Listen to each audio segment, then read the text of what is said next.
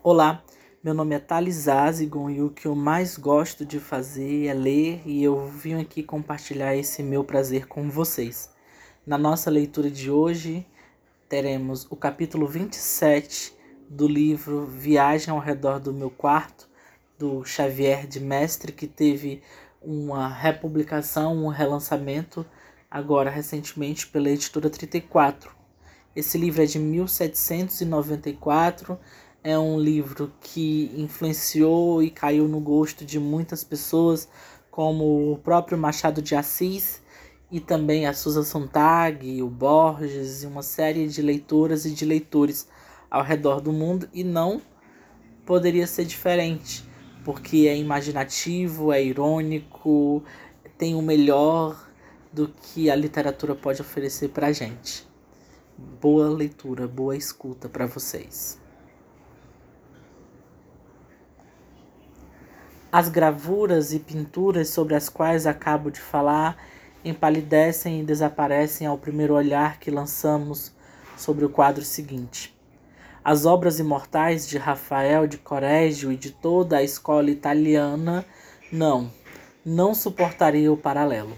Assim, guardo-o sempre para a última parte, como peça de reserva, quando ofereço a alguns curiosos o prazer de viajar comigo e posso assegurar que depois de exibir esse quadro sublime aos conhecedores e aos ignorantes, aos mundanos, aos artesãos, às mulheres, às crianças, mesmo aos animais, sempre vi os espectadores, fosse quem fosse, cada um à sua maneira, darem sinais de prazer e surpresa, a tal ponto a natureza foi admiravelmente figurada no quadro.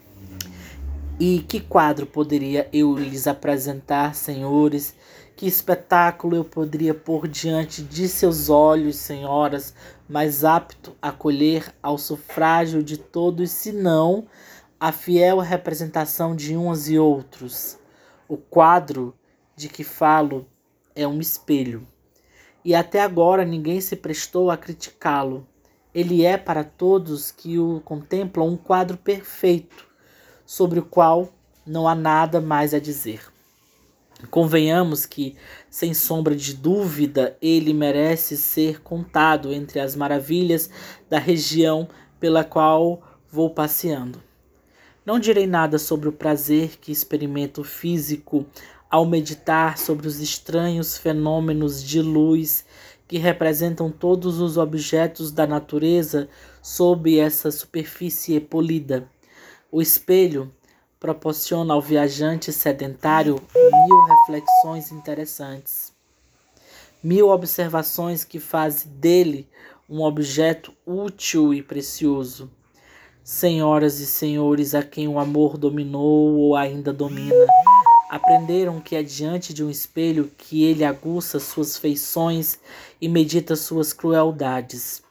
É ali que ele ensaia suas manobras, estuda seus movimentos, prepara por antecipação a guerra que quer declarar. É ali que ele excita os olhares tenros, os pequenos trejeitos, as teimas estudadas, como um ator ensaia diante de si mesmo antes de se apresentar ao público, sempre imparcial e verdadeiro. Um espelho devolve aos olhos do espectador as rosas da juventude e as rugas da idade, sem caluniar nem adular ninguém. Entre todos os conselheiros dos grandes homens, é o único a sempre lhes dizer a verdade. Essa vantagem me faz desejar que se inventasse um espelho moral em que todos os homens pudessem se ver com seus vícios e suas virtudes. Cogitei mesmo propor a alguma academia que instituísse um prêmio para tal descoberta.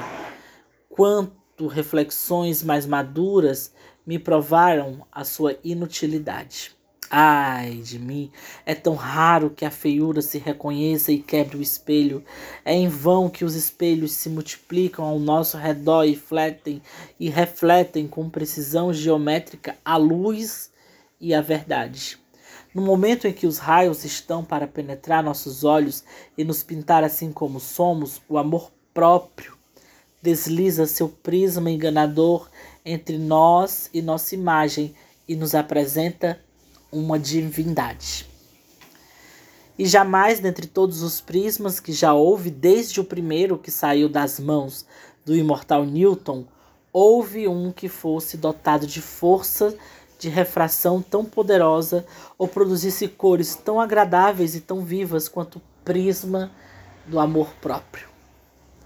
Ora, se os espelhos comuns anunciam a verdade em vão e são incapazes de exibir aos homens suas imperfeições físicas, se cada um de nós está feliz com as próprias feições, de que serviria meu espelho moral?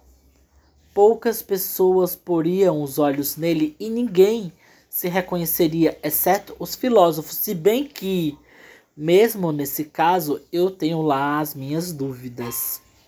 Sendo o espelho que é, espero que ninguém me reprove por tê-lo posto acima de todos os quadros da escola italiana. É sobre este quadro que as senhoras cujo gosto não fala e cuja decisão deve ter a última palavra costumam lançar seu primeiro olhar quando entram num aposento qualquer. Mil vezes vi senhoras e mesmo rapazes esquecerem no meio de um baile os admiradores, a dança e todos os prazeres da festa para contemplar com uma satisfação pronunciada este quadro encantador e mesmo honrá-lo com um olhar uma e outra vez no meio da contradança mais animada. Quem poderia, pois, disputar-lhe o lugar que lhes concedo entre as obras-primas da arte de Apeles?